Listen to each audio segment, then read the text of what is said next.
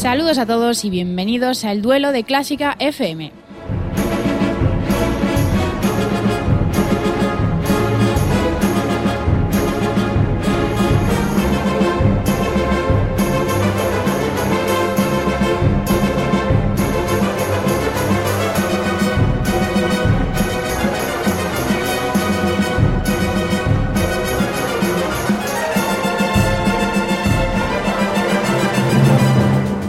Bienvenidos una semana más al Duelo de Clásica FM, el nuevo programa que se emite en DOFA Radio. Contamos una semana más con el mejor equipo de Clásica FM, Mario Mora, Berta Herrero, María del Ser, Daniel de la Puente y quien les habla y dirige este programa, Ana Laura Iglesias.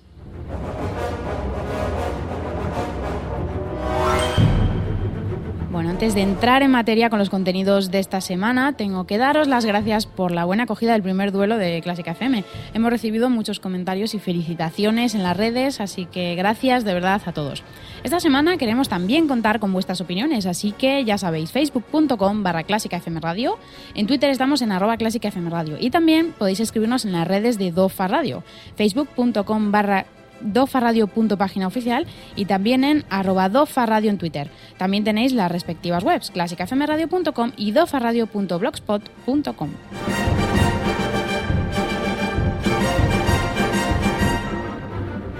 Bueno, ya tenemos las redes sociales, ya está todo presentado, ahora sí, comenzamos.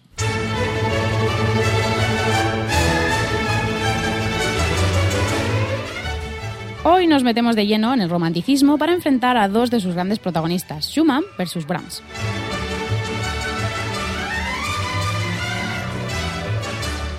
Schumann, Robert Schumann, nacido en Zwickau en 1810, muerto en Bonn en 1856. Compositor, pianista y crítico alemán, su obra representa la máxima expresión del romanticismo al incluir grandes dosis de pasión, drama, alegría y gran intensidad lírica.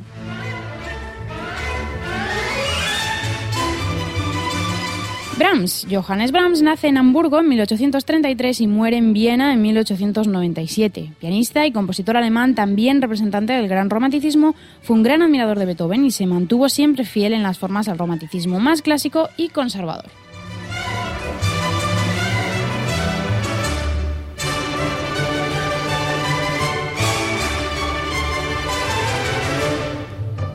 Bueno, y una vez presentados a nuestros protagonistas, vamos a saludar ya a nuestro invitado hoy, que defenderá a uno de ellos, Mario Mora, director de Clásica FM. Muy buenas.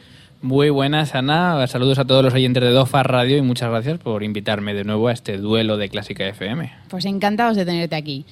Empezamos.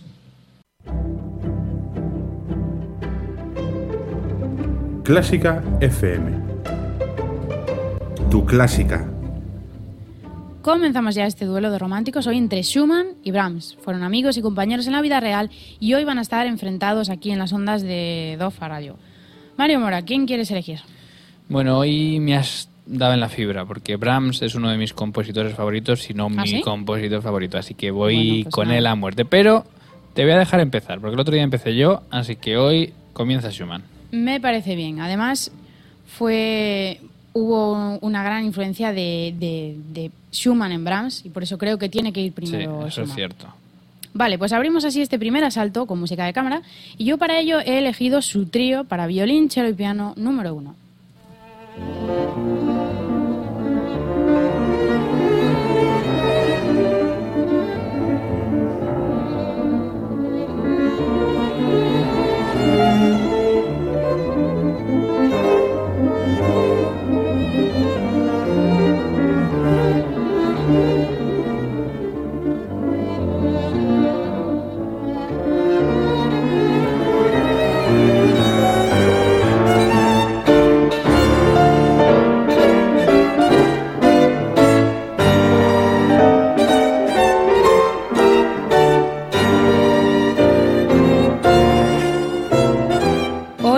El lenguaje agitado y turbulento de Schumann, las cascadas de notas que tiene el piano, ese tema tan romántico en el violín, bueno, muy Schumann todo. Lo escribió este trío en tan solo dos semanas en el verano de 1847 y posiblemente pudo estar influido por los tríos que componía por entonces su mujer, Clara Schumann, y también por el famosísimo trío en re menor de Mendelssohn. Vamos a escuchar un poco más.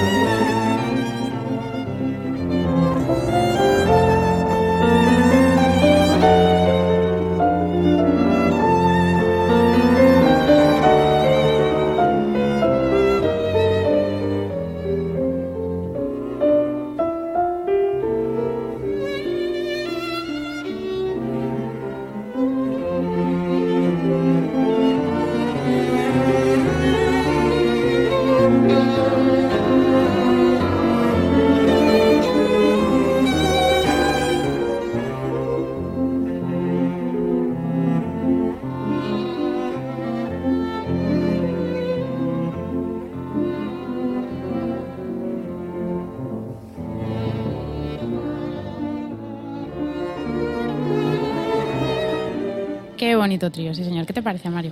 Me gusta, pero me gusta porque es un lenguaje muy Brahmsiano, además. Ya sé que fue él el que influyó a Brahms, porque de hecho Brahms tenía 15 años cuando él compuso Claro. este trío.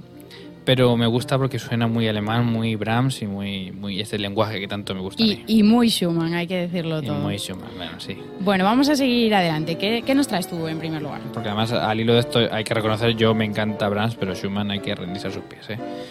Pues al hilo de este primer combate, un poco camerístico, podría haber traído cualquier trío de violín, cello y piano, porque son todos espectaculares.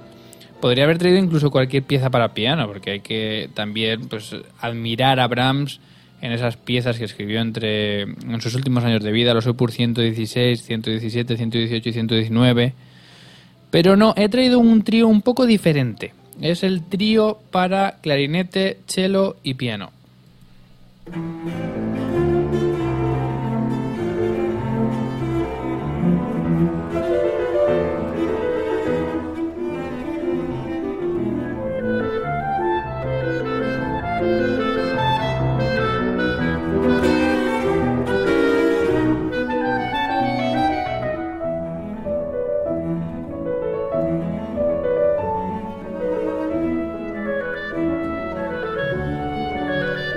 Estamos escuchando el cuarto y último movimiento. Y bueno, este es mi primer argumento, el hecho de cómo se suceden los temas en la música de Brahms, uno tras otro de forma vertiginosa y casi mareante. Eso sí, cada tema es una maravilla en sí mismo.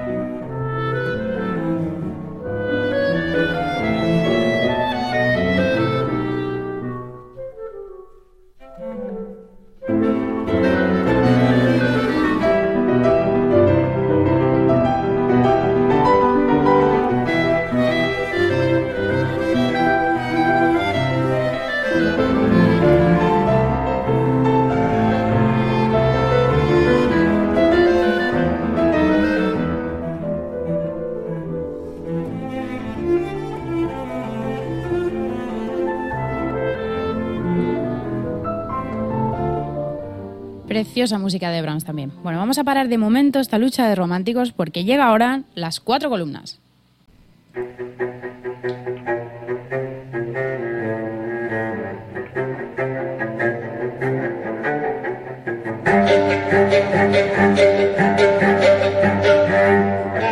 Recibimos ahora a nuestra colaboradora Berta Herrero. Hola Berta, muy buenas. Hola, muy buenas. Hola, Berta. Bueno, bienvenida Berta. Recordamos que Berta nos trae cada semana, en esta sección de las cuatro columnas, un escenario de distintos rincones del mundo. Cuéntanos Berta, ¿qué nos traes hoy? Pues al hilo de la Hollywood Music Room de Oxford, que os traía, si recordáis, en el anterior programa, vamos a continuar hoy en Reino Unido, esta vez en Londres. Hoy vamos a conocer la que fue desde 1774 y durante un siglo su principal sala de conciertos, las Hanover Square Rooms. Bueno, estos locutores saben un poco de las salas de Londres, pero tengo que reconocer que esta se me escapa. ¿A ti esta te suena, Mario? Pues no, estaba pensando, pero ni la sala ni siquiera el... Supongo que está en la Plaza Hanover de Londres, que tampoco sé dónde está. Pues O sea lo que- suponemos, pero no lo sabemos. Que ni idea. Así que nada, eh, parece más bien una sala de estas así con, con historia de la buena, no me equivoco, ¿no, Berta? Pues efectivamente es una sala con mucha historia y con muchos personajes célebres de la historia de la música que han pasado por allí. Las Hanover Square Rooms fueron construidas en 1774 en los jardines de un edificio existente, construidas por Giovanni Gallini, un bailarín y empresario italiano, en colaboración con los músicos Johann Christian Bach y Carl Friedrich Abel. Contenían salas de reuniones y una sala principal de conciertos.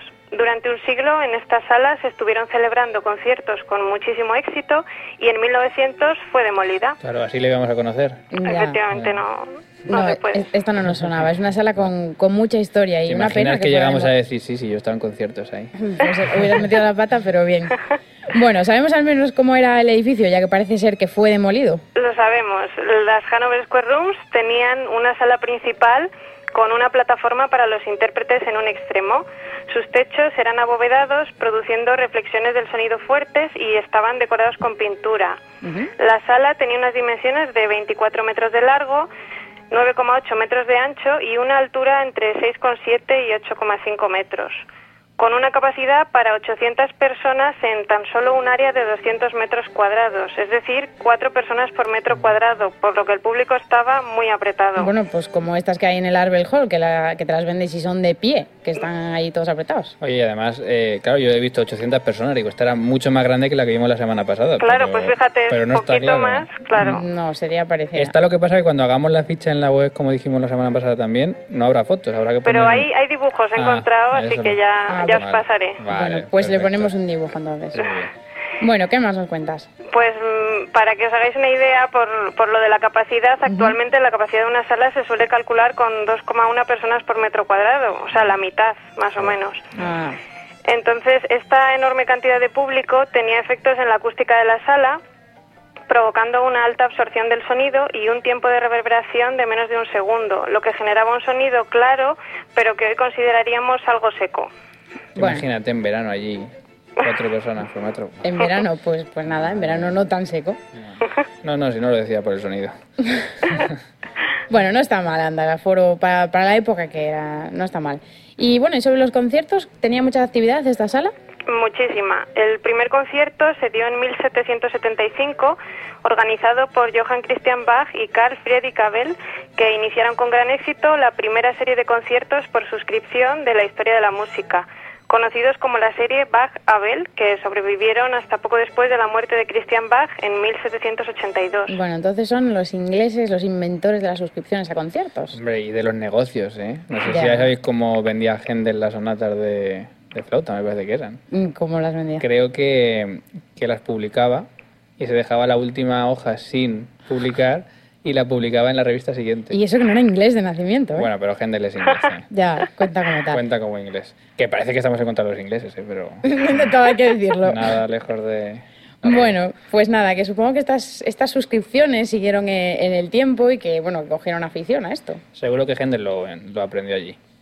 Bueno, Pues sí que cogieron afición a, a los conciertos por suscripción. En 1785 esta serie fue sucedida por los llamados conciertos profesionales, otra serie de suscripción organizada por músicos europeos afincados en Londres, como Clementi, Kramer y el violinista Johann Peter Salomon. Pero los conciertos más conocidos de la sala eran series de abono del violinista Salomon, que invitó a dos de los más prestigiosos compositores del momento, Mozart y Haydn. Aunque en el caso de Mozart no pudo ser, pues murió antes de poder acudir a esta sala. Para que os hagáis una idea del prestigio de estos conciertos, la suscripción costaba 5 guineas, que serían unos 470 euros actuales. bueno, pues en la línea de los precios actuales que tiene la libra y en Londres, un precio prohibitivo totalmente. ¿Pero esto en qué año? A ver, que me he perdido. Pues en Es una barbaridad, ¿no? Estamos hablando de 1785. ¿Quién 1785. podía pagar eso? Pues fíjate, imagínate el público que asistía. Sí, no sé. Bueno, nos has hablado, decías, de, de Haydn, creo. ¿Estrenó alguna obra allí, por casualidad? Pues muchas de las sinfonías Londres de Haydn sonaron allí y fueron dirigidas por él mismo. Por ejemplo, en esta sala se estrenó con muchísimo éxito en 1792 la Sinfonía 94 de Haydn, su segunda de las 12 sinfonías de Londres. Vamos a escuchar el segundo movimiento de esta sinfonía y seguro que entendéis por qué se conoce como la Sinfonía Sorpresa. thank you.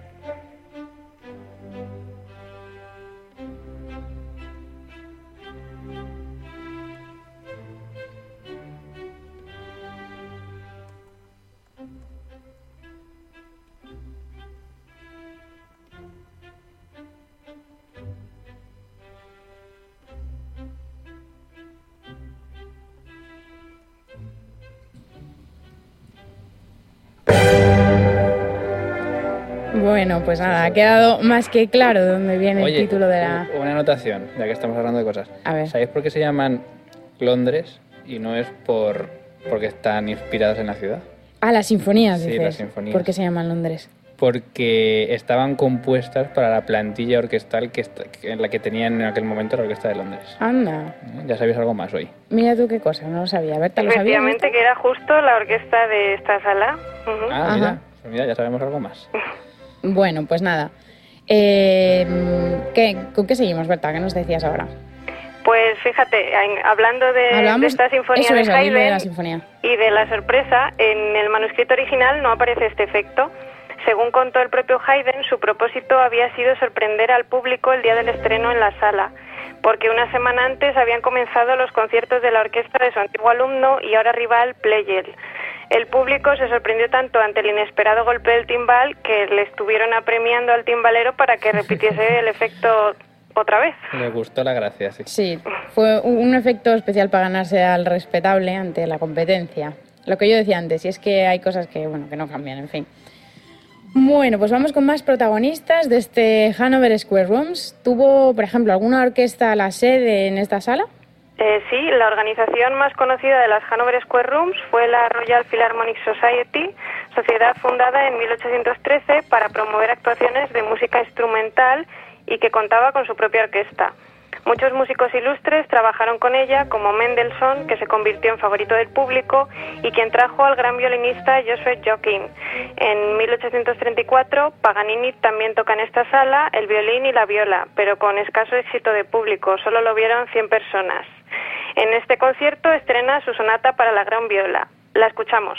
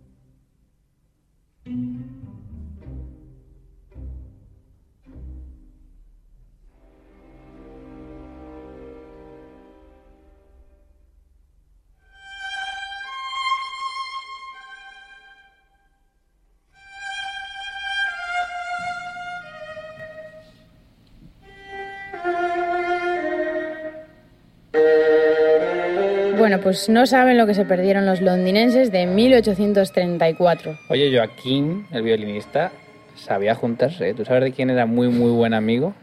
¿De quién? A ver, Mario, Mario Batallitas hoy tenemos aquí en el El duelo. abuelo Cebolleta, de Brahms. ¿Era amigo de Brahms? Pero muy, muy buen amigo. Y Ah. ahora veo que también de Mendelssohn, así que sabía con quién juntarse. Sí, sí. O que sería bueno, no sé.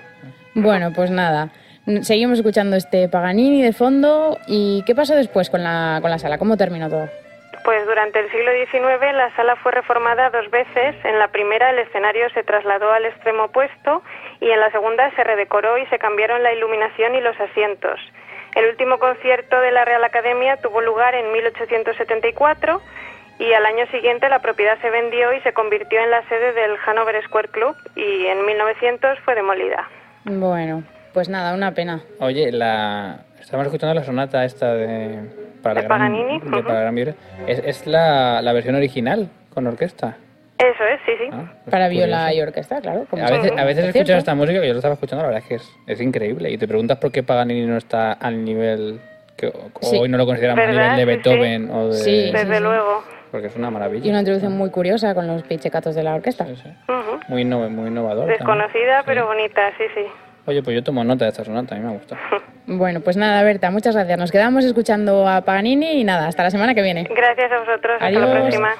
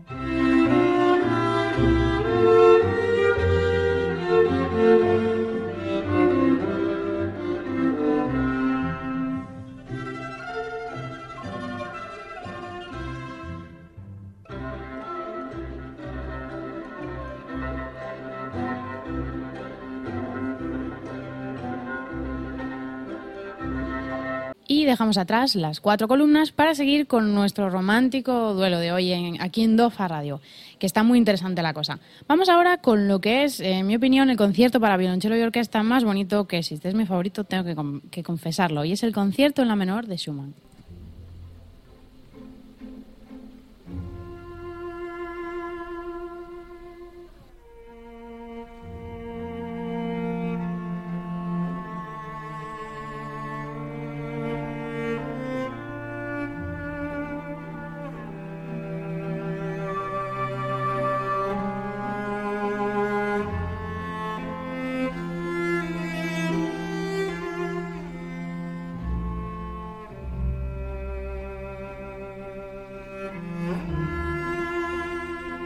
Escuchamos el precioso segundo movimiento, con esa curiosa escritura de diálogo entre el solista y el primer violonchelo de la orquesta, en el que algunos dicen que junto con las quintas descendentes del motivo principal puede tratarse de una alegoría a una conversación con Clara Schumann.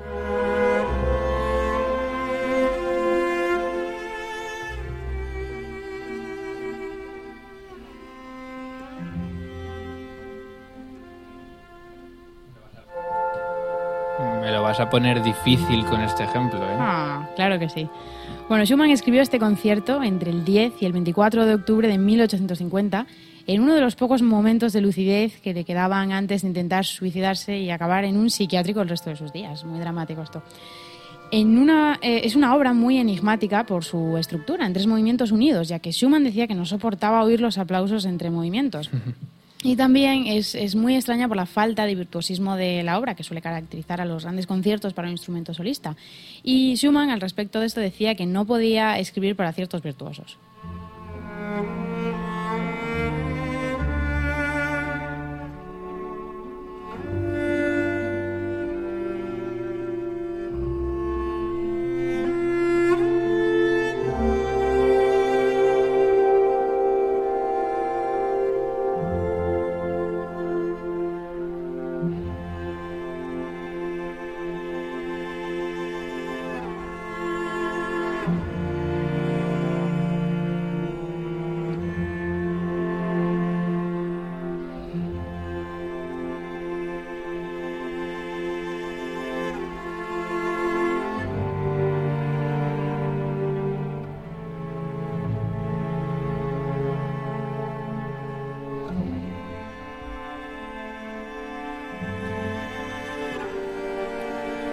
Bueno, preciosa música a pesar de las circunstancias tan trágicas en las que escribió, que casi dan ganas de decir, pobre, pobre Schumann. Hombre, la verdad es que es una historia trágica, pero a mí lo que más me sorprende es cómo fue capaz de escribirlo en ese estado psicológico. Pues porque era uno de los pocos momentos de, lucidez, yo creo que le quedaban. Sí, pero una lucidez que no estaría muy, muy clara tampoco. Estaba muy triste, yo creo.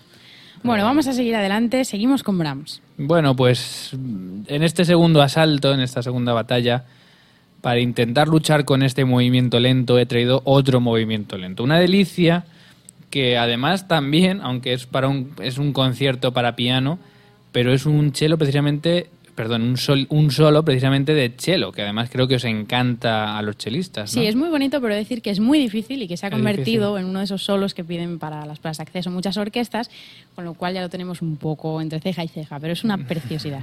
bueno, pues eh, el ejemplo que traigo para demostrar es precisamente para demostrar cómo Brahms puede llegar a escribir la música más sensible y más increíble de la historia, si, si me permites.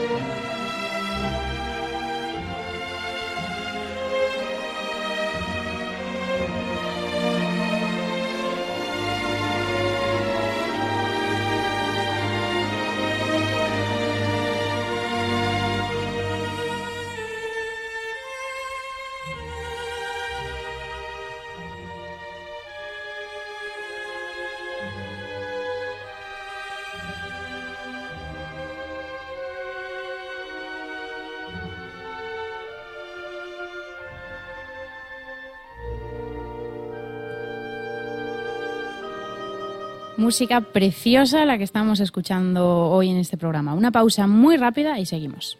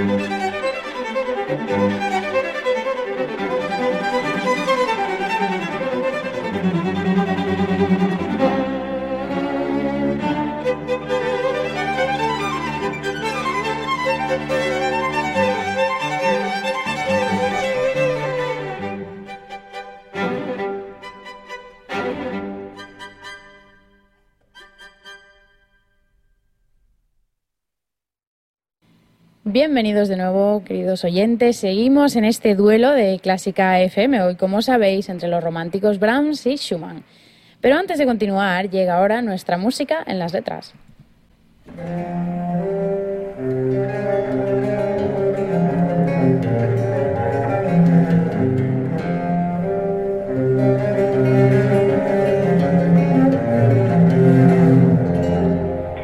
Recibimos con esta preciosa música a nuestra colaboradora María del Ser. Hola María. Hola Ana, muy buenas. Bueno, bienvenida una semana más aquí al duelo de Clásica FM. Bueno, ¿qué nos traes hoy? ¿De qué nos vas a hablar? Pues el libro que tengo hoy aquí conmigo es Ganarse la vida en el arte, la literatura y la música. Ha sido publicado en 2012 por la editorial Galaxia Gutenberg y está dirigido por Javier Gomalanzón, licenciado en Filología Clásica y en Derecho, doctor en Filosofía y letrado del Consejo de Estado, quien además es actualmente director de la Fundación Juan Marc. Ahí va. Bueno, me gusta el título, parece muy, muy atractivo, además con, con, con esta persona que lo escribe. Y bueno, seguro que el contenido nos es muy familiar a muchos. Bueno, cuéntanos de qué va un poco, cuál es el origen de este libro. Os cuento. El 20 de marzo de 2010 se publicó en Babelia, que como sabéis es el suplemento literario del diario El País, el artículo periodístico de Javier Goma, Ganarse la vida. En él, Goma aboga por una historia del arte, de la literatura y de la música que privilegia el punto de vista material, moral y ontológico frente a los más tradicionales, por así decirlo, más puramente poéticos, literarios o artísticos. Él mismo cuenta en la introducción de este libro que nada más publicarse, probablemente el mismo día, la editorial María Cifuentes de Galaxia Gutenberg le llamó para proponerle ampliar a la extensión de un libro los argumentos esbozados en ese artículo. Y él mismo menciona la frase que ya le dijo, que fue, tú sabes que aquí hay un libro, absolutamente determinante. Dice que además fue una feliz coincidencia porque en paralelo y con análoga eficacia, Lucía Franco, que es eh, la directora del programa de conferencias de la Fundación, le llamó también con esa idea de organizar en esta un ciclo sobre ese asunto que planteaba en el artículo, puesto que lo había leído por su cuenta. Dice que además así fue el acordado entre, entre todas las partes, que serían seis conferencias que conformarían los respectivos capítulos de ese futuro libro publicado sin su participación, que como os decía se limita al, al prólogo y que en el mismo aparece como introducción, y está estructuradas con arreglo al siguiente formato. Tres intervenciones tocarían la historia y la tipología de los modos de ganarse la vida por parte de los creadores en los dominios del arte, la literatura y la música, y otras tres desarrollarían otros tantos estudios de caso. Bueno, tenemos entonces un artículo en Babelia de Javier Gomá que originó un ciclo de conferencias en la Fundación Juan March y que a su vez dieron lugar a este volumen, ¿no es así, María? Exactamente, Ana, así es. Vale, entonces igual quizá resulte interesante que nos hables de estas conferencias, si puede ser. Por supuesto. Partiendo de la idea de que el modo en el que los novelistas, los pintores o los músicos obtienen los medios para subsistir en la organización social, que esa idea, digamos, que condiciona directamente su vida y su mundo interior y por lo tanto también las obras de arte como, como su forma de expresión, en marzo de 2011, en el Salón de Actos de la Fundación, martes y jueves sucesivos, como es tradicional en, la casa, se pronunciaron esas conferencias previstas. Conforme a ese esquema binario de aproximación general y análisis de un ejemplo concreto, se articularon en torno a los tres ejes que os comentaba. Ganarse la vida en el arte, dentro del cual Francisco Calvo Serrayer intervino con su disertación Vivir del arte, vivir del aire, y Alejandro Vergara con el oportuno estudio de caso El paradójico mundo de Rubens. En ese segundo eje, ganarse la vida en la literatura, encontramos la intervención de José Carlos Mainer, titulada Vivir de la literatura, el oficio de escribir y el mercado literario, con su estudio de caso La empresa de escribir, Blasco Ibáñez frente a la contradicción del escritor moderno, pronunciado por Joan Oleza. Y por último, Ganarse la vida en la música, dentro del cual encontramos las aportaciones de Antonio Gallego, Convivir de la música, y el estudio de caso que presenta Juan José Carreras, titulado Beethoven, Ganarse la vida por no hacer nada, haciendo referencia a la nota bene de una carta que su alumno Ferdinand Ries escribía a un editor de la época, a Cunel. Lo que recoge el libro es de esta forma, pues con pequeñitas variaciones, los textos que se leyeron en esas conferencias. No tiene mala pinta en, en absoluto, ¿eh? Bueno, el libro, el contenido seguramente que resulta igual de interesante. ¿Qué, ideas podemos extra, extraer de este libro? Bueno, pues hay muchísimas, pero por quedarnos con algunas, en la introducción, por ejemplo, señala que la educación es el proceso por medio del cual la sociedad transforma a ese ser humano indefenso y dependiente en un ciudadano autónomo.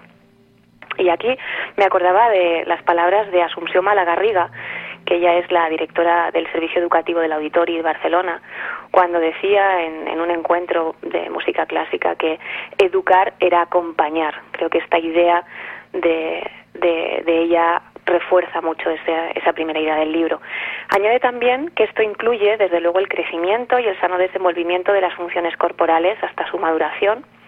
Habla también de que el objetivo de, de, educar es producir ciudadanos con capacidades suficientes para valerse por sí mismos en sociedad y para proporcionarse los medios necesarios para subsistir de un modo independiente, a lo que además debe añadirse la ausencia de tutelas morales cuando se llega a la mayoría de edad, momento en el que idealmente se habrán formado una conciencia propia, dueña de sus pensamientos, de sus sentimientos y, por supuesto, de sus acciones. Y bueno, además no termina ahí porque aborda otra idea también bastante particular que dice que el proceso formativo se completa solamente cuando el yo, al integrarse en la comunidad política, haya en su socialización, en la profesión, incluso lo hace extensivo a la persona amada elegida, los elementos de su individualidad más personal. De manera que en suma llegamos a que esa solicitud por ganarse la vida no estorba la realización del propio yo, sino al contrario, es su condición de posibilidad para llegar finalmente a la idea de que no es en eso en lo que reside la autenticidad de la existencia. Es decir, que, reside en llegar a ser lo que uno es y que la forma en que uno se gana la vida es importante para la socialización. Bueno, desde luego que esto es aplicable al mundo de los músicos, que es en el cual me, muevo yo, en el que nos movemos nosotros, pero seguramente que se da en otras artes este hecho de que la propia profesión conforma muchas veces la personalidad, el estilo de vida y bueno, el contexto social en el que nos movemos los músicos. Efectivamente, sí. Bueno, yo creo que eso está... Hola María, que no había dicho nada. Hola María. Estaba aquí escuchando atentamente las reflexiones interesantes por cierto libro que yo me voy a, adjudicar en cuanto pueda. ¿eh? Este va para la lista también, seguro. Merece, merece la pena, desde luego. Además es que cuantas más veces se leen, más ideas nuevas hay, escondidas por ahí. Y bueno, esto, todo esto que hablabas, eh, que me ha parecido muy interesante, ha hablado un poco en la, de la educación en general del ser humano, ¿no? Exacto. Eh, ¿por qué no nos dan a todos y a todos los padres y a todo el mundo y a todos los educadores esto antes de empezar a aprendernos temas de oposiciones o antes de empezar a, enseñarnos cómo educar a la gente? Porque yo creo que es, lo más importante. Ahí está la gracia, que eso igual no se valora tanto o no se tiene presente a la hora de educar. ¿Por qué? Pues no lo sé. Yo creo, fijaos que el otro día eh, hablaba con un compañero, porque a mí me gusta mucho el deporte y la natación, y leía una entrevista a un, a un nadador olímpico australiano y decía que en Australia todos los niños quieren ser nadadores. Entonces yo pensaba en ese sentimiento, digamos, de pertenencia, ¿no? De necesidad de algo que, que puede tener un individuo independientemente del lugar donde nazca, al que pertenezca, pero que eso está en la propia, en la base de la educación, es decir, en la propia persona. Me acuerdo del debate incluso que manteníamos el otro día de la excelencia. No es, una, no es un rasgo profesional, es un rasgo personal. Entonces, es difícil ¿no? empezar a pensar en cómo educar para unas oposiciones, cómo educar a un alumno en una materia concreta, si hace falta construirse como persona primero. Y todo es, ese, todo es un proceso, pero que hay que empezar por la propia persona. Efectivamente. Pero no solo como persona, sino es que son aspectos a tener en cuenta que aunque tú estés dando clase de, pues, de, cualquier instrumento, de cualquier asignatura, pero tú te tienes que dedicar o te tienes que, que, que, por lo menos que, ¿cómo se dice? Que, que dirigir al alumno con, con, unos ciertos conocimientos sobre el alumno, sobre la persona que hay detrás del alumno. Eso es lo que, lo que yo creo que en la vida, bueno, yo estudio pedagogía cuatro años eh, y aparte pues los pertinentes estudios eh, que, se hace uno para, para, pues, para tener estos títulos de profesores, ¿no? Y en la vida me han hablado de esto, ¿sabes? Es lo que yo es lo que yo es lo que yo digo y por qué no se pone tema uno de oposiciones cómo formar a una persona, no sé. Mm, yo percibo que también hay un poco de prisa, ¿no? Porque el tiempo de los planes de estudio, las horas de clase concretas, el hecho de cumplir un horario, no de cumplir un programa que, que bueno, que está estipulado, pero que uno puede moverse un poco dentro de, de un margen, hay una, eso, la palabra es necesidad de focalizar la atención en un contenido cuando en realidad hace falta más, no el contenido, sino la forma. Hay, prisa, pero luego también hay pausa en no renovar un poco la educación en este país, pero bueno. Desde luego. Bueno, esto nos abre aquí un debate en paralelo a la sección que voy a tener que cortar. Bueno, vamos a seguir adelante, María, si te parece, con un poco de música ahora. ¿Qué, qué nos sugieres? A ver. Pues cuando pensaba en qué música podría acompañarnos hoy, además de, de la cabecera de la sección tan preciosa, por asociación de ideas, el otro día el duelo que manteníais entre Beethoven y Schubert, porque también la primera vez que escuché a este fuerte pianista que, que vamos a escuchar ahora en un concierto fue en la Fundación Juan Marc, tocando Schubert precisamente, pues él es Ronald Brautigam, que es fuerte, bueno, fuerte pianista, como os decía, holandés, tocando el segundo movimiento andante de la sonata pastoral de Beethoven, compositor que además del duelo aborda el libro en el estudio de caso correspondiente.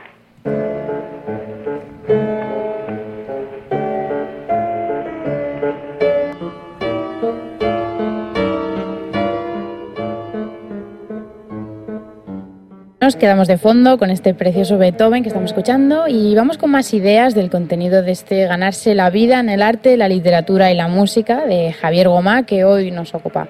¿Qué más os puedes contar, María?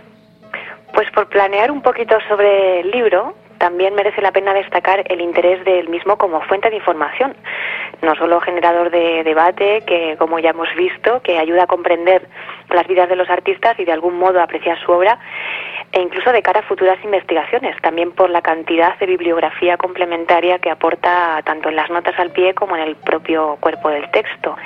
Y yendo más al contenido, en ese acceso al conocimiento de cómo las formas elegidas o impuestas de ganarse la vida influyen en el fenómeno creativo y en la personalidad, en ese sobrevivir y adaptarse al, y desarrollar, por así decirlo, un cambio de mentalidad y a veces de comportamiento que, tampoco pillará muy lejos en este momento. Efectivamente. Bueno, vamos a ir ya con el contenido del libro que nos habla, que nos habla específicamente de música. ¿Qué nos puedes contar? Centrándonos en el eje de la música, como bien dice Ana, en Vivir de la Música, eh, de Antonio Gallego, se trata los diferentes oficios relacionados con la música. Menciona el de compositor, el de intérprete, profesor, investigador, musicólogo, crítico musical, fabricante de instrumentos, copista, editor y o vendedor de música, el organizador, el representante y el gestor sus oficios, sus afinidades y sus diferencias respecto a la de las otras bellas artes, sin olvidar tratar que mientras que la música fue, desde la antigüedad, una de las artes liberales, también lo fueron las letras, las artes del diseño no. Y, el profesor gallego dice que sus partidarios sostuvieron durante siglos una dura batalla para su reconocimiento como tal, así como las consecuencias que trajo. La música teórica estuvo en los claustros universitarios y la pintura, la escultura, la arquitectura o los grabados no lo estaban. Y que por eso, tal como menciona, la creación de la Real Academia de Bellas Artes de San Fernando en el siglo XVIII fue parte de esa lucha y por eso la academia tuvo en sus comienzos y hasta el primer tercio del siglo XIX funciones docentes. Igualito que ahora. Sí, igual. También aborda la práctica de la música ante los diversos públicos, la creación de sociedades, la constitución de orquestas. De todo ello se pueden extraer ideas aplicables a, hoy, en realidad. Lo mismo, lo mismo que hoy en día. A ver si... Otra cosa igual, esto también hay que ponerlo en tema de oposiciones, ¿eh?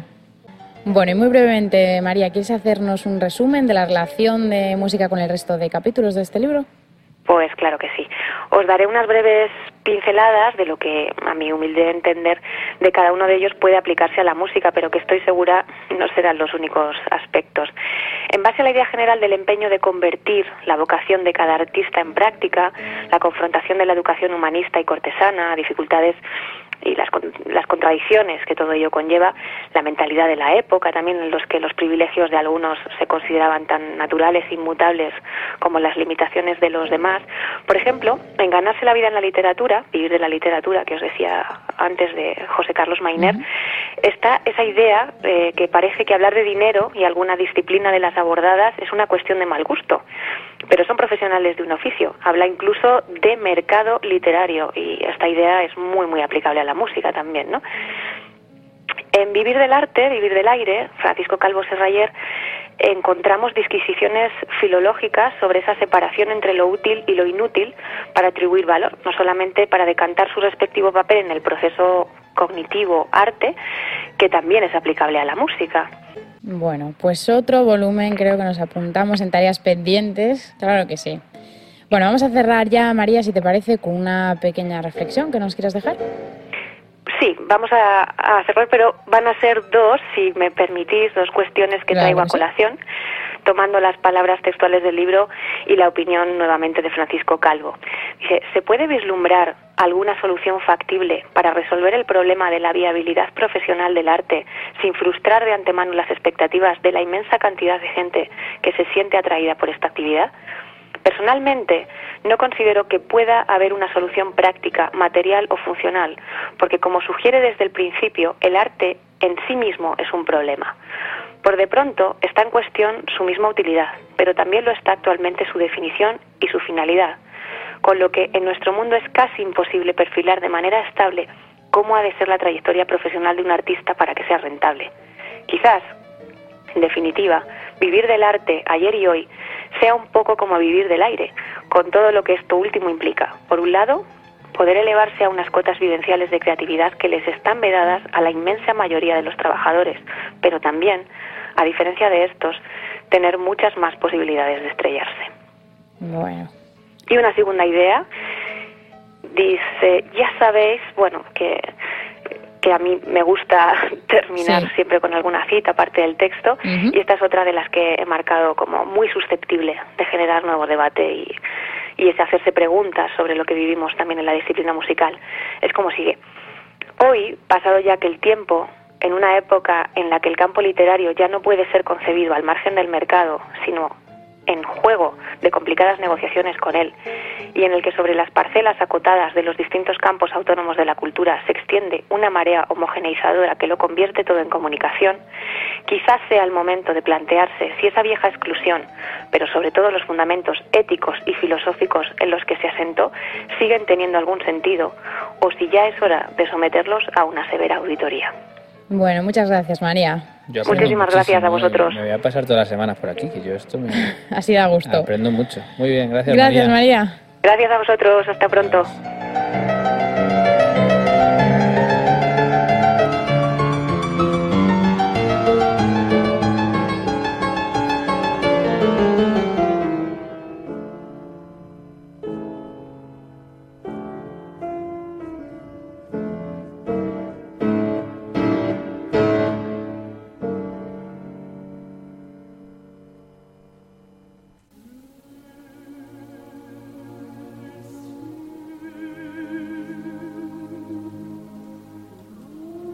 Mejor música en Clásica FM. Dejamos a un lado a nuestra querida música en las letras con María del Ser y nos metemos ya de lleno en el último asalto a este duelo entre Schumann y Brahms. Nos vamos ahora al terreno sinfónico y yo voy a presentar a continuación la tercera sinfonía de Schumann, la conocida como Renana, apodo que por cierto no es original del compositor. Se podría decir que esta es la obra más brillante y optimista de Schumann y es casi un testimonio de la última etapa feliz de su vida. Quiso ganarse al público y por ello utilizó elementos folclóricos y muy alegres que funcionaron así de bien.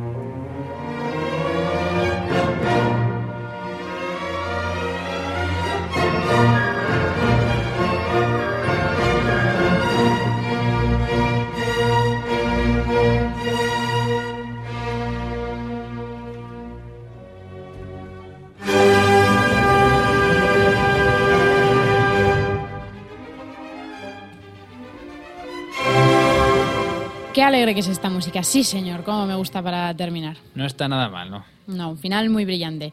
Bueno, seguimos con el último argumento de, de Brahms, Mario. Bueno, pues para combatir a esta sinfonía, yo podría haber traído de nuevo otra sinfonía, ¿no? Porque además las sinfonías de Brahms pues son algo increíble de nuevo. Pero sin embargo he traído algo menos conocido.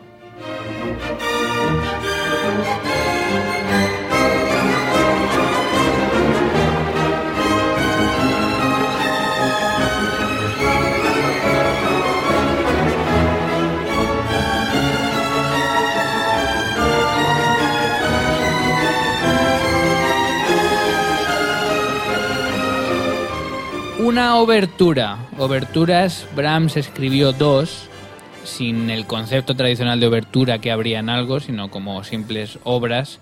Y además él dijo que, que escribió dos, una que llora y otra que ríe.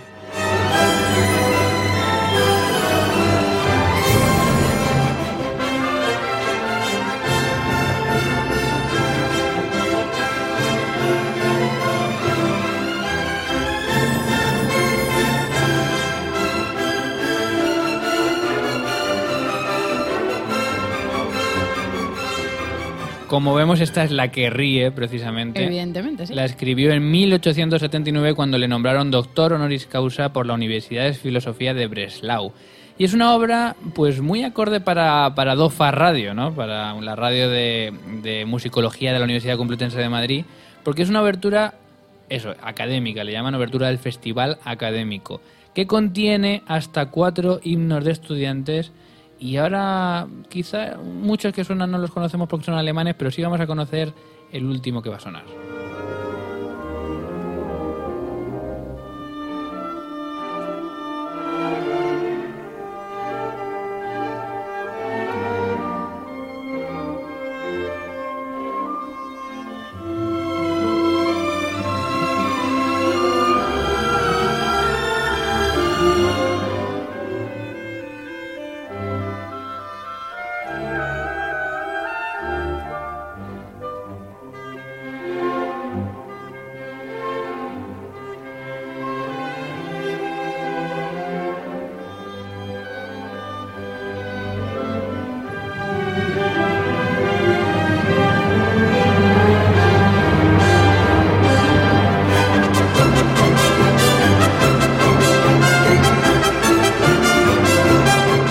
Atentos ahora al himno que viene, que esto lo conocéis todos.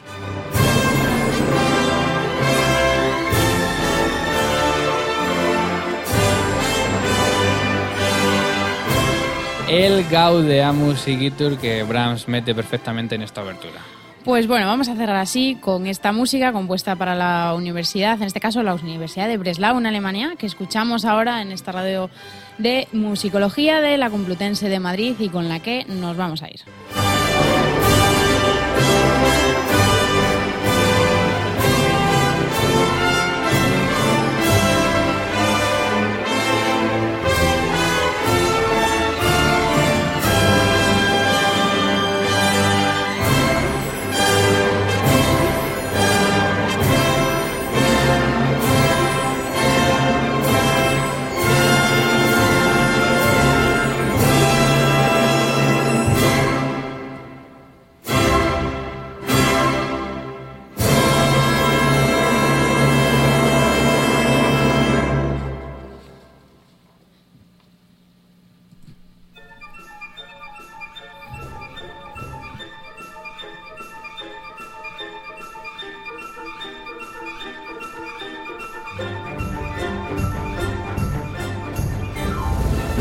Bueno, pues hasta aquí este segundo duelo de, de, Clásica FM en Dofa Radio. Esperamos, ya sabéis, vuestros comentarios, vuestro veredicto final sobre este duelo entre Schumann y Brahms en nuestro Facebook de Clásica FM Radio y en el de Dofa Radio. También en Twitter, en arroba Clásica FM Radio y en arroba Dofa Radio para, para los tuiteros y también en las respectivas webs.